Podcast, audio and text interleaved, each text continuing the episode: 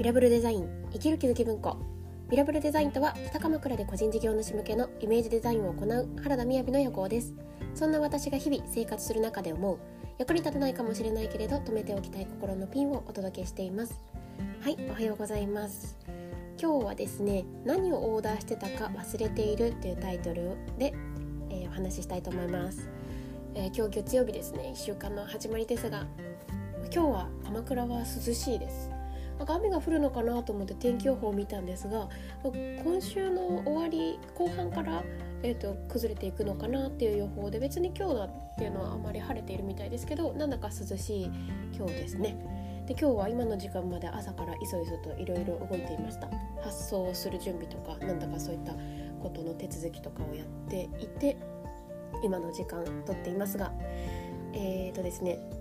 今私北鎌倉にいるんですけどなんかあ6月だなと思ったニュースをちょっとだけ話しますね。昨日、えーと、コワーキングスペースが私の北鎌倉住んでいるそばにありましてでそこがあの紫陽花で有名な明月院のそばなんですね。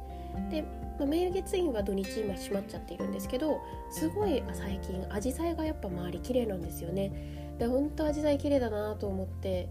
昨日の朝もそのコワーキングスペースのそばでも思っていたんですけどでそのワーキングスペースの壁ですね。壁に壁を見た時にあなんか虫がいるなと思ったらホタルがいたんですよ。昼間なんで光ってはいなかったですけどね。なんかあすごいなんか6月っぽいなということを思っていた出来事がありました。で今日のお話は何をオーダーしてたか忘れているっていう話なんですけどまあ、オーダーっていう表現がちょっと今日はスピリチュアリティがあるような表現にしますが、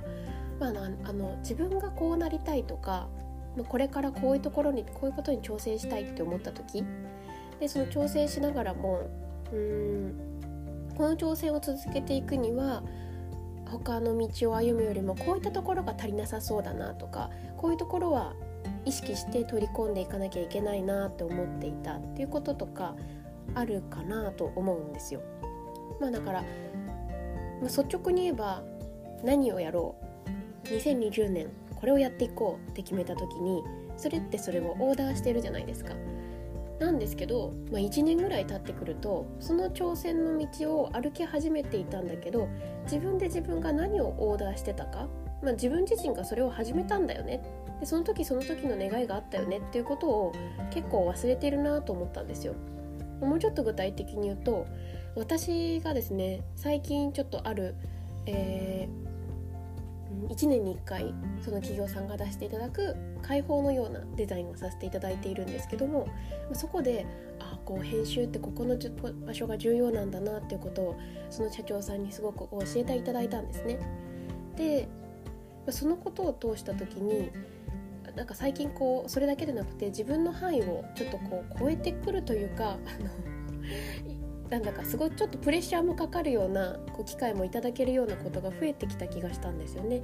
でまたそういったところになるとこうこれまでの範囲を超えたことだからのご指摘をいただくことがあるっていう時であの突発的な感情としては「はあ嫌だ私なんかダメだ」みたいな って思っちゃったりするんですけどなんか昨日思っていたのはあの私が、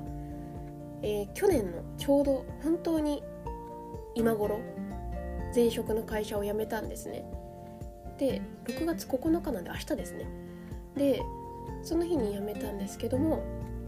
あのそので自分で仕事をするっていうことも決めてたんですね同時に。でもその時に恐れとしてあったのは自分一つは自分のスキルっていうのが伸びていかないんじゃないかっていうことでもう一つは自分が、まあ、上司っていう人はいないのでなんかその、まあ、同じような感じなんですけど、まあ、心としても人間としても成長できる機会がなくなっちゃうんじゃないかっていうようなことを思っていたんですよ。で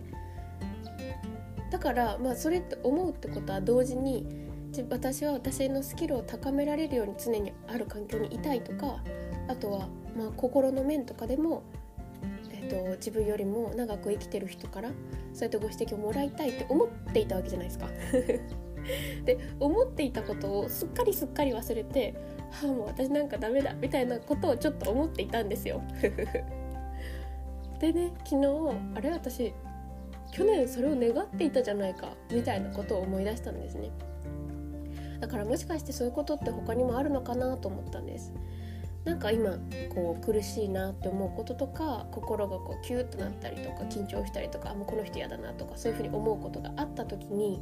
もしかしたらその自分が自らここを選びたいなって言った時に複合してオーダーしていたものだったかもしれないよねっていうことでこれを結構私たちは忘れがちだよなっていうふうに思うんですよね。なんだか数字とか、うん、成果として得たいその夢そのものの項目っていうのはまだ覚えてる気がするんですけどそれに複合してオーダーしていたことっていうのは忘れているよねっていうことがなんかぼんやり思ったんです。ちょっと抽象的すぎる話かわからないですが、まあ、少し最近の私の具体的な話も含めてお話しさせていただきました。何をオーダーしてたか忘れてるですね。はい。では今日は6分になりますが今日はそんな話をお伝えさせていただきました。えー、ほんとこの音声を聞いていただいてありがとうございます。いつもありがとうございます。それではバイバーイ。